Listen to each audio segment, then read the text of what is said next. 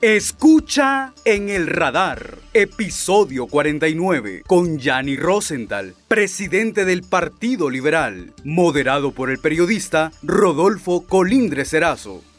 Elimina los cinco tipos de dolor con Iboprodol Ultra, fórmula única. Saludos amigos, gracias por acompañarnos en este nuevo episodio del podcast en el radar de Radio América. Tendré el gusto de dialogar este día con el abogado Gianni Rosenthal Hidalgo. Él es el presidente del Partido Liberal y de inmediato vamos a la temática. Abogado, gracias por acompañarme aquí en el radar. Muchas gracias Rodolfo por invitarme al radar. Excelente podcast que tiene Radio América. Es un gusto estar aquí. Bueno, el gusto es tenerlo y Entrando a la temática, eh, los hechos en Honduras, las noticias varían de un momento a otro. Y la semana anterior eh, se dio lo que muchos estaban esperando por tiempos, sin dar nombres, de pisar, de pisar gente y se supone diputados, gente que tomaron, se habla de por la forma que se eligió a los fiscales, mantener la democracia y generar violencia en el país. ¿Cómo, cómo tomó esa nota? Bien, eh, recordemos que también la semana pasada estuvo en el país una comisión de alto nivel, eh, alto nivel de senadores y de congresistas. Primero fueron a Guatemala y al día siguiente eh, salió la noticia que estaban desvisando 300 guatemaltecos. luego estuvieron en Honduras. Y 100 congresistas, ¿eh? cinco senadores y dos congresistas. No, y que desvisaron entre, en Guatemala entre los 300 a 100 congresistas. Ah, 100 diputados. Sí, 100 diputados. Correcto. Y luego pues vinieron a Honduras y al día siguiente que se fueron de Honduras eh, trascendió también la noticia de que habían desvisado hondureños. Eh, no sabemos quiénes son porque la misma embajada dijo de que la lista eh, era privada y que se le iba a notificar a cada quien en particular. Pero sin duda que podemos suponer que las pláticas que mantuvo la Comisión de Senadores y Congresistas con el gobierno de Guatemala y el gobierno de Honduras está relacionado con la cancelación de visas porque ocurrió simultáneamente. Aguado, esto eh, es un mensaje bien claro. La embajadora de los Estados Unidos estuvo advirtiendo muchas veces la forma de elegir el fiscal que tenía que ser con los votos necesarios. Eh, ahí la, la mandaron a callar, le llamaron la atención pero parece que aquí el mensaje es más amplio, que el embajador está hablando por el gobierno de los Estados Unidos y el mensaje sería eso, los está yendo el embajador a lo que queremos y que respeten el Estado de Derecho. Invita a reflexionar acá. Aquí en Honduras también eh, el Partido Liberal, como miembro de la oposición, o parte de la oposición, emitió una resolución donde desconocía a la comisión permanente y desconocía también el nombramiento de los fiscales. En cuanto a los fiscales en sí, eh, las dos personas que ocupan los cargos, pues obviamente eran miembros de la lista que envió la Junta Proponente, así que ellos cumplen con los requisitos. Eh, eh, no es contra ellos que el Partido Liberal eh, emite la resolución, sino contra el procedimiento. Mm, ah, perdón. Sino contra el procedimiento. Y creo que la embajada también no está cuestionando la figura en sí de los fiscales, sino el procedimiento que se ha utilizado. ¿Por qué? ¿Qué es lo que ocurre? ¿Cuál es el planteamiento que nosotros hacemos como Partido Liberal? Eh, nosotros consideramos que si el pueblo de Honduras elige 128 diputados para que los represente y la constitución establece que ese pleno del Congreso es el que tiene que elegir al fiscal, pues entonces deben de respetarse el procedimiento que establece que son 86 votos mínimos que se ocupa para poder elegir al fiscal. Se eligió con 9 votos. Entonces hay una diferencia importante en cuanto a lo que establece la Constitución y lo que establece lo que ocurrió. Bueno, la embajada hace el comunicado, perdón, el gobierno de los Estados Unidos oficialmente comunica eso, no da nombres, lo hace el martes. Muy temprano aparecen requerimientos y eso pareciera algo, requerimientos contra varias personas de hechos que obviamente han existido, pero aquí una noticia opaca a otra. Pareciera que aquí todo se planifica para que olvidemos una noticia con otra, Bueno, eh, efectivamente han habido una serie de requerimientos eh, de casos sonados o casos emblemáticos, como dice la prensa. Eh, prácticamente todas las semanas eh, estamos teniendo uno, primero el de las ministras, luego el del presidente del Partido Nacional, luego la siguiente semana pues el caso de Berta Cáceres y ahora este caso de estos exdiputados. Perdón, abogado. Eh, Estados Unidos está presionando por que se respeten las democracias. Eso es lo que van a entender ellos. Que se respete el Estado de Derecho, los procedimientos normales. Las negociaciones que se dan, que parece que se reparten o no el país, eh, debilita a los partidos, los hace ver mal ante el gobierno de los Estados Unidos. ¿Podría venir el día de mañana algún tipo de acciones contra miembros de los partidos políticos? ¿Cómo que se reparten? Si se, lo que se habla aquí, negociaciones y que a nivel de pueblo se considera eh, repartición, que es la historia ¿no? de Honduras. Pensar que una repartición es eh, una visión de corto plazo. Eh, ustedes y todos los hondureños tenemos que ver el bosque y no los árboles. ¿Qué ocurre? Primero, el artículo 5 de la Constitución establece que el gobierno de Honduras es un gobierno de integración nacional. segundo, los entes que elige el Congreso, todos tienen tres miembros, casi todos tienen tres miembros, excepto por supuesto del fiscal general que solo tiene uno y la Corte Suprema que tiene 15. Pero todos los demás son órganos colegiados de tres miembros. Eso es así, precisamente para que haya espacio para que puedan participar los distintos partidos, para que se pueda garantizar el proceso electoral.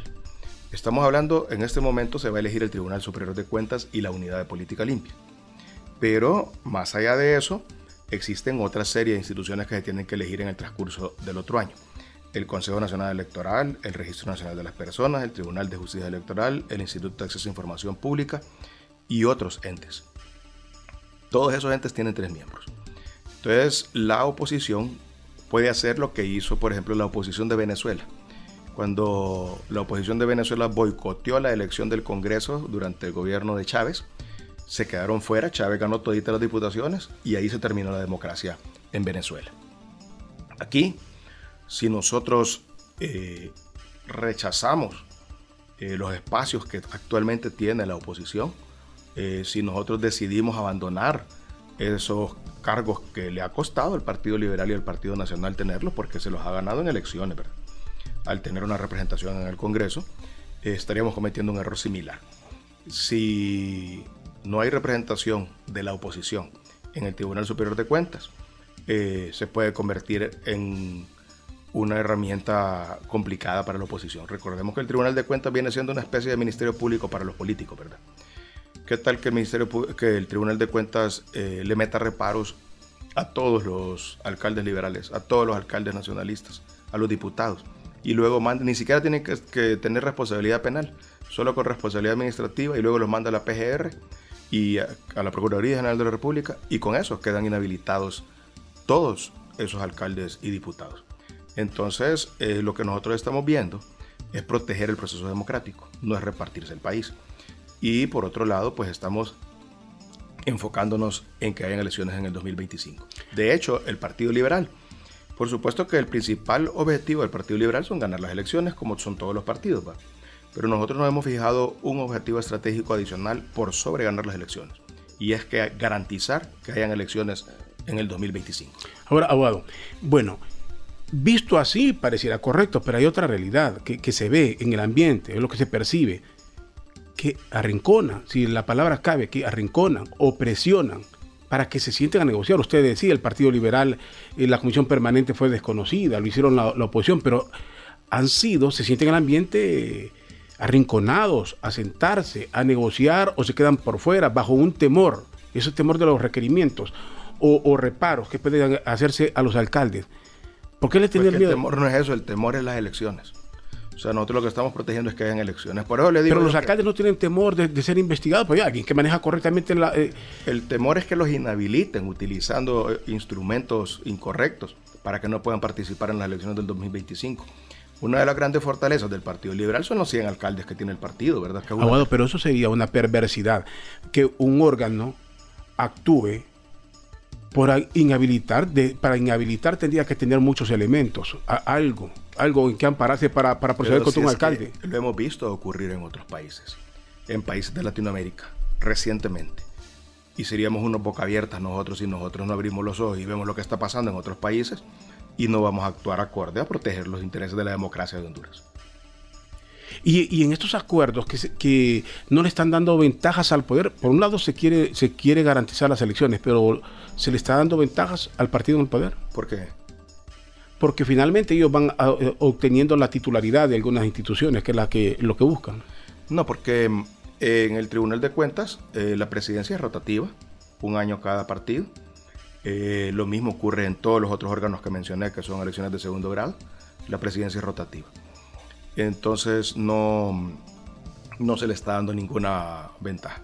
Quiero también señalar que la semana pasada el eh, presidente del Congreso, don Luis Redondo, emitió un comunicado donde él ratifica la comisión de dictamen que conoce los currículums de las personas que aspiran a ser miembros del Tribunal de Cuentas en su condición de presidente, no como comisión de dictamen, eh, no como comisión permanente, quiero decir. Eso para mí convalida la, comisión, de la comisión de dictamen. Separemos lo que es comisión permanente de comisión de dictamen, ¿verdad? Esa comisión de dictamen había sido nombrada por la comisión permanente. Y esa comisión permanente había sido desconocida por el Partido Liberal. Ahora, al ser ratificada por el presidente del Congreso, pues cambia las cosas. Y abre la puerta para que el Partido Liberal, el Partido Nacional y el PSH puedan participar. Y por eso vimos la semana pasada que los representantes de los tres partidos estuvieron participando en la comisión de dictamen, porque ya fueron convocados por el presidente del Congreso provoca, como voy a utilizar un término popular, canillera, que los Estados Unidos esté vigilando, eh, suspendiendo visas y decir, tenemos que actuar correctamente, no negociemos esto, ¿cómo se llame? Negociación o repartición, porque nos vamos a ir en la colada, nos, están observando a nosotros también. Bueno, eh, muchos de los que están poniendo en la lista de visados, eh, de las listas que circulan, ya no tenían visa de todas maneras. Entonces para ellos no hay ninguna sanción. Así que mm, eh, no, no sé eh, qué tanto impacto tiene, pero sí es un señalamiento fuerte. Y mm, yo creo que más hay que concentrarse en lo que está ocurriendo internamente en Honduras. Y la oposición eh, y, el, y, el, partido de gobierno lo que tienen que tener es un diálogo la política se trata de hablar. Para eso existían los congresos, para eso fueron inventados, para que ahí hubiera debate y ahí hubiera comunicación y ahí hubieran, hubieran acuerdos para poder llegar a resolver los problemas. Ahí vemos en el propio Estados Unidos ahora eh, cómo están negociando el presidente Biden con los republicanos y con los mismos demócratas para poder aprobar su presupuesto y su eh, ley de gastos eh, le aprobaron una ley para un periodo corto de dos meses y le dieron con eso tiempo para poder seguir negociando. En enero van a otro proceso, pero ahí se sientan los dos partidos a negociar en un diálogo. Entonces, pues eso, así son las democracias. Pues. Eh, si la oposición se cierra y dice no vamos a dialogar, entonces no se van a resolver los problemas. Si el gobierno se cierra y dice no vamos a dialogar, pues tampoco se van a resolver los problemas. Entonces los políticos tienen que tener esa habilidad y esa capacidad. ¿Qué, cree usted que le preocupa a los Estados Unidos? ¿El rompimiento democrático de Honduras, la democracia o el giro ideológico del país? Pues si leemos literalmente el comunicado, ellos están sancionando a las personas que incitaron a la violencia y que socavaron la democracia y que eligieron los fiscales con un número inferior al que establece la Constitución. Eso es lo que dice el comunicado. Sí está siendo, eh, le pregunto por usted, siendo presidente del Partido Liberal, y usted ha hablado ampliamente, su caso es ampliamente conocido, lo, que vivió en los Estados Unidos, retornó al país, fue candidato, pero eh, ¿se considera eternamente observado en su accionar hoy en, el país? Pues siempre, usted sabe que en política peor, peor que se dan los juegos suyos, pero Estados Unidos lo, observará su accionar, creo usted. Ah, estoy seguro que sí, y me siento no solo observado, sino que perseguido. Imagínese que me pusieron en esa lista Engels y dijeron que me ponían en la lista Engels porque había participado en el proceso de selección de los magistrados de la Corte Suprema de Justicia. ¿Y qué fue lo que hice yo? Defender la participación del Partido Liberal, asegurarme que no fueran a, afectar al partido, a que no le fueran a reducir eh, su número de, de representantes en la Corte Suprema de Justicia. Porque eso es algo que también se lo ha ganado el partido, con los votos del pueblo que le da diputados al tener diputados, representantes del Partido Liberal en el Congreso, pues obviamente el pueblo le está dando ese derecho al Partido Liberal de elegir a los representantes de los órganos que elige el Congreso. Entonces, eh, yo lo que hice fue asegurarme que el partido tuviera su representación. Esto más, también logramos que el partido de gobierno no pudiera tener mayoría en la Corte Suprema. Y sin embargo, pues injustamente me pusieron en esa lista, en una lista donde ni siquiera existe un procedimiento para uno ir a poder preguntar por qué lo pusieron, ni tampoco puede uno ir a pedir que lo borren. Eh, no hay ningún eh, proceso administrativo, judicial, ni nada para salir de esa lista. ¿Usted eh, está resignado a no tener visa para entrar a Estados Unidos? sí, claro, no. yo a mí, pues desde que me condenaron, automáticamente yo ya no puedo volver a tener visa. Eso es parte de la ley nacional de inmigración de Estados Unidos. Y, y yo sé que aunque ellos quieran, no me la pueden dar. Abogado, eh, usted habla de, lo que se han ganado los partidos, el Partido Liberal y qué es lo que ustedes defienden y para que exista democracia. Pero en Honduras hay una percepción. Le hablo de lo que se siente nivel, y usted lo ha escuchado. Y mucha gente comenta, no son los intereses del partido, sino quien los dirige, los partidos. Es decir, habla que el que, el, que controla el Partido Nacional están buscando, utilizan el partido, pero son para intereses personales. En el Partido Liberal se mencionan figuras que están protegiendo sus intereses, no, no necesariamente los de los partidos. ¿Cómo se desmarca usted de esto? Que digan, mucha gente eh, especula, podemos decir especular. Ya ni quiere recuperar esto, ya ni lo que quiere es que le den esto, está utilizando el partido. Esos son comentarios que usted creo que en algún momento ha escuchado. Mire, eh, mi familia tiene un juicio en el CIADI, en Estados Unidos, no es aquí. ¿Y eh, qué influencia van a tener las autoridades hondureñas en el CIADI en Estados Unidos? Cero, ¿verdad? Entonces a mí no me sirve de nada estar en ese proceso. No me absolutamente en nada. Por otro lado, pues eh, la alternativa a, la pregunta que usted me hizo es que los partidos de oposición decidan no poner representantes en los distintos entes. Si no lo hacen, entonces habrán tres representantes de Libre en todos esos organismos. Libre no va, se va a parar solo porque el Partido Liberal y el Partido Nacional digan que no quieren nombrar, ¿verdad? Ellos con la comisión permanente nombrarían el resto de, de las instituciones y simple y sencillamente tomarían el control absoluto de todas las instituciones. Los partidos de oposición ya no tendrían posibilidad y de conocer que el proceso se esté llevando a cabo correctamente en el Consejo Nacional Electoral. No tendrían posibilidad de conocer que el proceso de, identificación de las personas en el registro de las personas se lleve a cabo de una forma correcta, ni tendrían forma ni siquiera de patalear en el Tribunal de Justicia Electoral. Entonces es eso lo que quisiera el pueblo de Honduras, que haya una dictadura que un solo partido tenga todo el, poder, que se infrinja el artículo 5 de la Constitución, que no haya integración nacional, que no eh, se vaya a, a, tener presencia de todos los partidos para garantizar que hay una verdadera democracia en el país. O sea, el que está pensando solamente en que si el Partido Liberal va a poner un amigo o que el Partido Nacional va a poner un amigo, eh, es una persona que tiene una visión muy corta y que no está viendo... Voy a repetir la frase que le dije al principio no está viendo el bosque, sino que está viendo un árbol. Elimina los cinco tipos de dolor con Iboprodol Ultra. Fórmula única. Abogado, y, en este caso, cuando usted dice el Partido Liberal quiere garantizar las elecciones en, la lucha, ¿existen dudas? ¿Existen dudas de que ese proceso electoral, que es otra de las exigencias y que la embajadora de los Estados Unidos en algún momento lo ha mencionado, que quieren que haya elecciones, han insistido? ¿Existen dudas todavía de eso, de que algo puede pasar? Pues precisamente ella ha repetido tres veces eso, ha puesto tres tweets. Y, eh, y, eso es una de las cosas que ha encendido las alarmas en el Partido Liberal, ¿verdad? No sabemos qué información tendrá ella, pero si tres veces ha repetido que ellos quieren que hayan elecciones limpias y justas en Honduras, pues algo sabrán.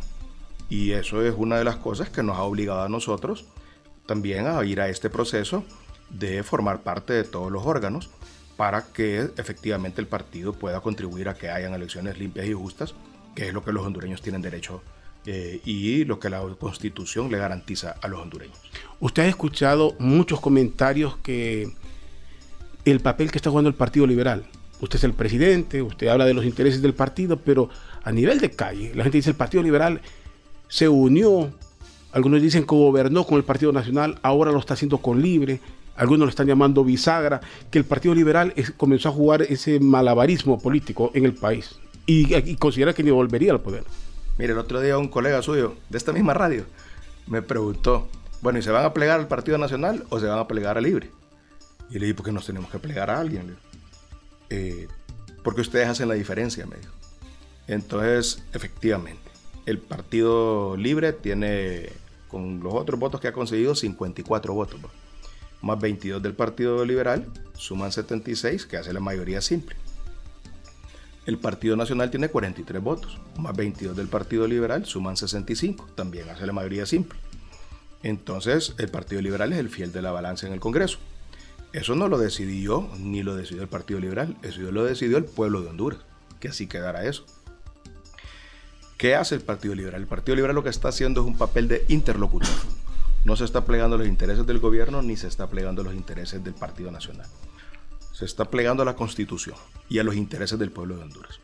Y las acciones que el partido va a tomar siempre van a ser las acciones que le convengan al pueblo hondureño. En esta ocasión, eh, en que hemos comenzado un diálogo la semana pasada y que esperamos que esta semana continúe, el partido ha jugado un papel importante. ¿Por qué? Porque el Partido Liberal no ha quemado los puentes. No tiene ese nivel de confrontación que hay entre los otros dos partidos grandes. Entonces el Partido Liberal tiene la posibilidad de acercarse al Partido Libre y dialogar. Tiene la posibilidad de acercarse al Partido Nacional y dialogar. Inclusive ha tenido el éxito y el logro de lograr que esos dos partidos se acerquen y dialoguen. En la comisión de dictamen, que escoge los currículums de los que van a ser los nuevos miembros del Tribunal de Cuentas. Ahí está sentado el Partido Nacional, ahí está sentado el PSH, ahí está sentado el Partido Liberal. O sea, no solamente es el Partido Liberal que está sentado, ahí están los tres partidos. ¿El Partido Liberal está partido o es una unidad? Se escuchan aquí que hay una versión pro gobierno, pro libre y la otra que es muy liberal. Eso se me echó ¿Este partido está partido o no está partido? Mire, usted tiene un gran amigo, amigazo suyo, que viene aquí a esta radio cada rato. Y él, va con el gobierno. Eh, se le miren los tweets, pues lo defiende, tiene la esperanza de que el gobierno le financie su campaña y entonces habla muy bien del gobierno. Eh, luego vemos los que nos estamos con la responsabilidad de dirigir el partido en este momento y tratamos de llevarlo por un rumbo correcto. Eh, que no se cuestione lo que hace el Partido Liberal, eh, que defendamos los intereses del partido, que podamos reconstruir este partido y conformarlo y fortalecerlo para que sea opción para ganar las próximas elecciones. Y eso que usted me pregunta, que si el Partido Liberal está partido, eh, es consecuencia del anterior Consejo Central Ejecutivo, que era sumamente divisivo. Y nos ha costado a nosotros, mire, ha sido un gran esfuerzo que ha hecho este Central Ejecutivo para poder unir a la bancada, a los alcaldes y al Consejo Central Ejecutivo del Partido Liberal. Al interior del Central Ejecutivo, por supuesto, hay voces disonantes porque ahí hay miembros de los tres movimientos que participaron en la campaña anterior. Y pues no aspiramos a que haya una eh, dictadura dentro del Partido Liberal donde todos van a repetir lo mismo. Está bien que haya voces disonantes, así es el Partido Liberal, cada quien tiene derecho a opinar lo que quiera. Pero al final, este partido y este central ejecutivo ha tenido un gran logro. Y es el acercamiento con la bancada y el acercamiento con los alcaldes y que juntos tomemos las decisiones. Ahora, por ejemplo, para este tema del Tribunal de Cuentas, yo convoqué a toda la bancada y a todos los alcaldes del central. Y juntos tomamos las decisiones de qué es lo que íbamos a hacer. No, fue el central ejecutivo eh, un órgano dictador que decidió por sí solo lo que iba a hacer. ¿Y, sé que, eh, ¿Y cómo están esos movimientos? Le pregunto, ¿Son fuertes o se debilitaron? ¿Son por imagen? ¿Son voces independientes con pocos seguidores? Objetivamente le, pregunto. Hoy por hoy eh, creo que todos los liberales reconocen que el movimiento más fuerte que hay dentro del Partido Liberal sigue siendo el nuestro, que algunos pues le llaman rosentalismo, otros le llaman llanismo. Es un movimiento que viene de hace mucho tiempo. Recordemos que eh, fue lo que era la LIPO, que luego se convirtió en, en, el movimiento que encabezó mi padre y pues ahora su servidor y es eh, un movimiento que eh, controla una parte muy grande de la estructura del Partido Liberal. Eh, hay otros movimientos, yo mm, sé que pues don Luis Zelaya tiene su liderazgo en el partido, don Darío Vanegas tiene su liderazgo en el partido, como resultado de que participaron en el último proceso electoral en las internas y también pues se oye en nombre de otras personas que están comenzando a conformar movimientos como Quintín Soriano, que ya anunció que quiere ser candidato presidencial y que está conformando su movimiento. ¿No se siente en el ambiente ese líder sólido? Digo, eh, la figura presidencial dentro del Partido Liberal. Usted sabe, años atrás, elecciones atrás, se iba sintiendo en los partidos quién iba a ser el candidato, el fuerte. hoy en día, no solo del Partido Liberal, de todos, están en la misma situación. No se siente ese liderazgo sólido. No sé si usted eh, seguirá aspirando o no. Yo creo que mm, efectivamente eh, ha sido lento el proceso de anunciar las candidaturas, en parte por lo que ocurrió con mi candidatura la vez pasada. Fíjese que los otros candidatos habían comenzado su campaña tres años antes. Y yo regresé al país en agosto del 2020, eh, anuncié mi candidatura en octubre, eh, lo inscribí en noviembre y gané en marzo. Entonces eso demuestra que no se ocupa andar en campaña dos, tres años antes. Pues. Entonces, y eh, creo que muchos candidatos para eh, ahorrar tiempo y costos eh, van a anunciar sus candidaturas más adelante. Le reitero, el Partido Liberal entonces no es un partido bisagra. Unos dicen, este es el momento, otros dicen, está dejando pasar el momento el Partido Liberal para levantarse. No es bisagra, se levanta, puede ganar un proceso electoral como antes, o ya eso quedó en la historia de que un partido solo podía ganar elecciones en Honduras. Es buena pregunta. Veo que usted es un buen observador del panorama político de Honduras. Y que Libre eh, en las internas sacó 500 mil votos, ¿verdad? En las generales sacó 1.700.000 votos en alianza con Narrala. Narrala yo considero que en su primer proceso él sacó, 300, eh, sacó 400 mil votos. En el segundo proceso fue en alianza, en el tercero fue en alianza. Entonces no, no sé cuántos tiene, pero sí creo que mantiene una popularidad. 400 más 500 suman 900. Y eh, sin embargo sacaron 1.700.000 votos. ¿Por qué? Porque esa alianza se convirtió en una especie de imán que atrajo más votos del Partido Liberal, del propio Partido Nacional e independientes. Yo creo que ningún partido por sí solo ahora tiene los votos suficientes para poder ganar y que se van a ocupar alianzas para poder ganar la alternativa sería que un partido termine ganando con 30-35% del voto, lo cual produciría un gobierno muy débil, que de entrada va a empezar con 30%, significa que tiene 70% en contra arrancando. Entonces eso es muy malo para el país. Por eso el Partido Liberal ha insistido mucho en la segunda vuelta. Porque la segunda vuelta le permite al pueblo escoger su, líder. Eh, de lo contrario, en realidad lo que va a ocurrir es que hayan alianzas y entonces van a ser los caudillos y las cúpulas de los partidos quienes van a decidir quién va a ser el próximo presidente y no el pueblo.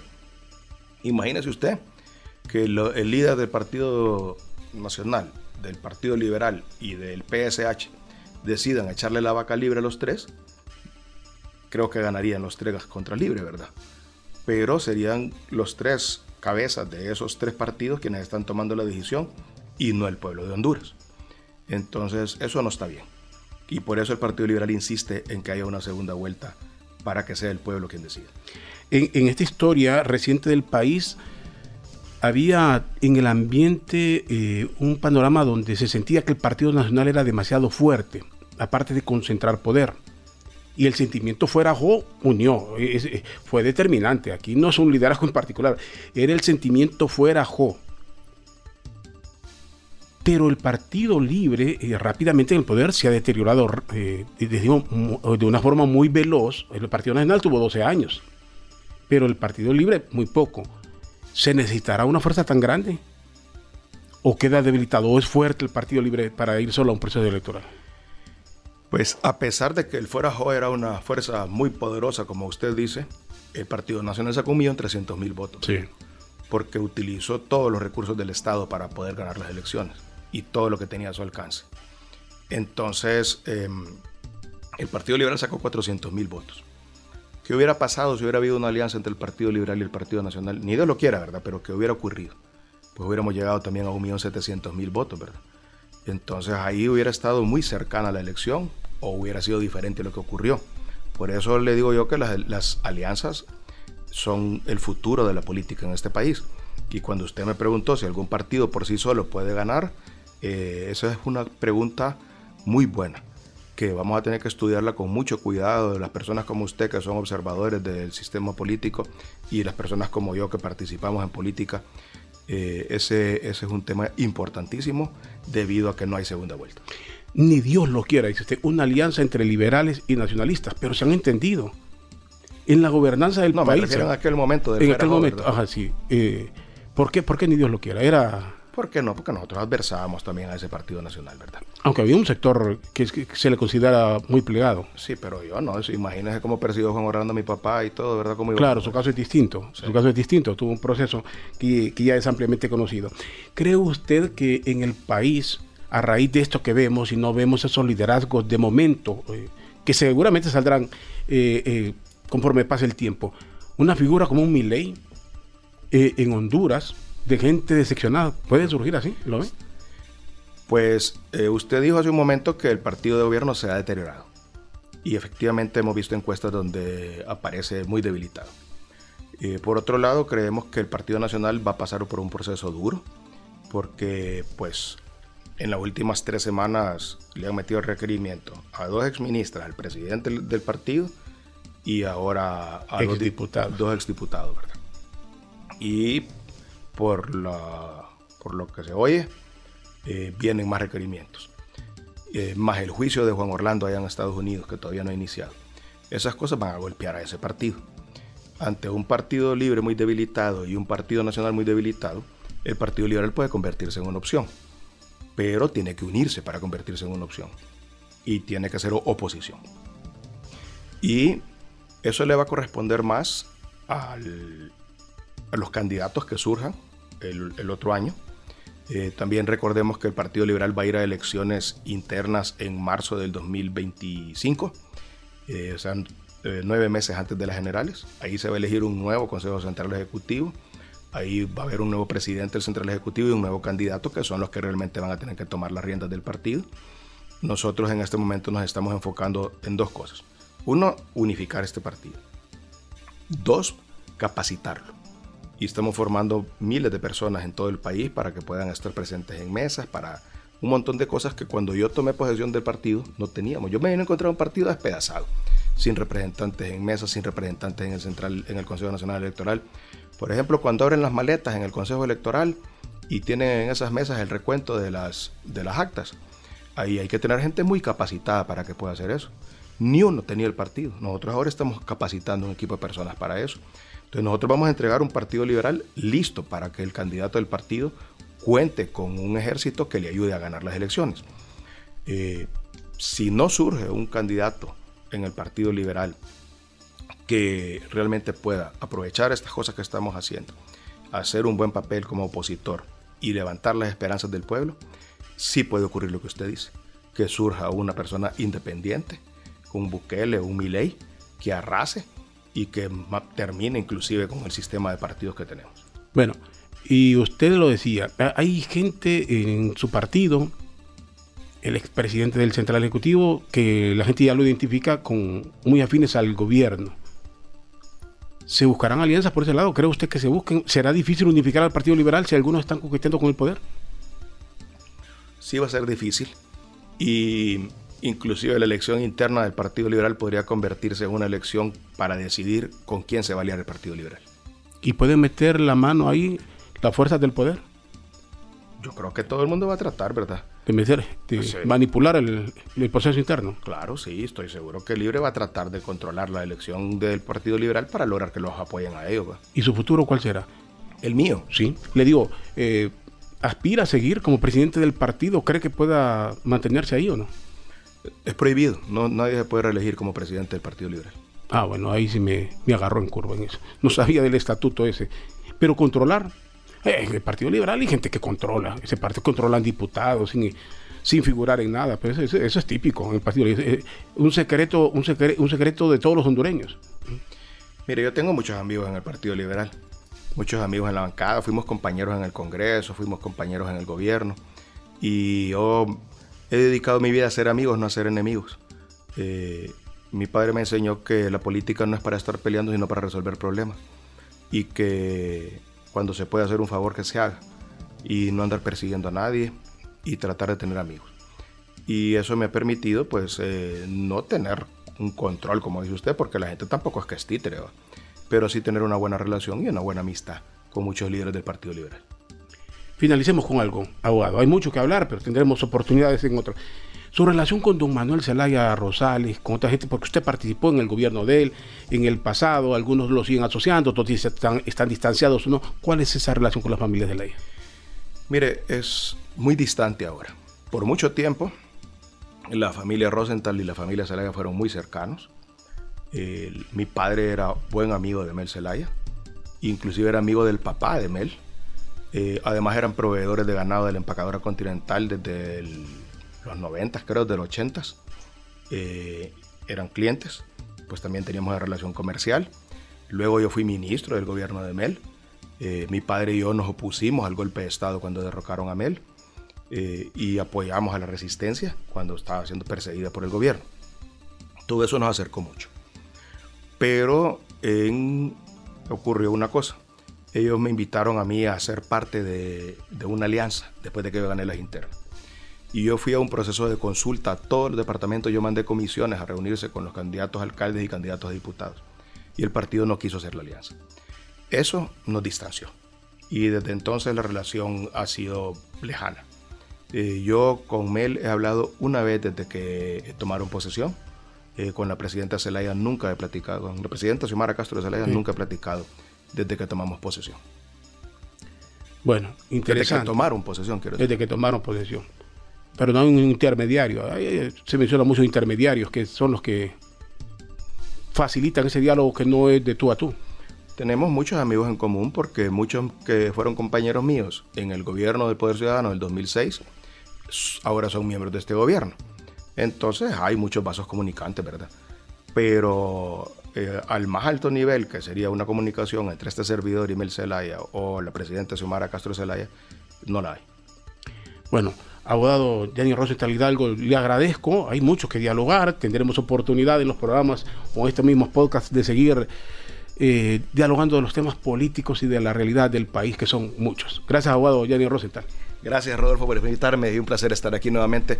Y felicito este podcast de Radio América, que creo que es el más escuchado de todos los podcasts Honduras. Gracias. El abogado Yanni Rosenthal Hidalgo, presidente del Partido Liberal, nos acompañó aquí en el radar de Radio América. Gracias a todos y los invito a un nuevo episodio. Elimina los cinco tipos de dolor con Iboprodol Ultra. Fórmula única. Encuéntranos en Spotify, Deezer, Apple Podcast y Google Podcast como Podcast Radio América HN y en nuestra página web www.radioamerica.hn.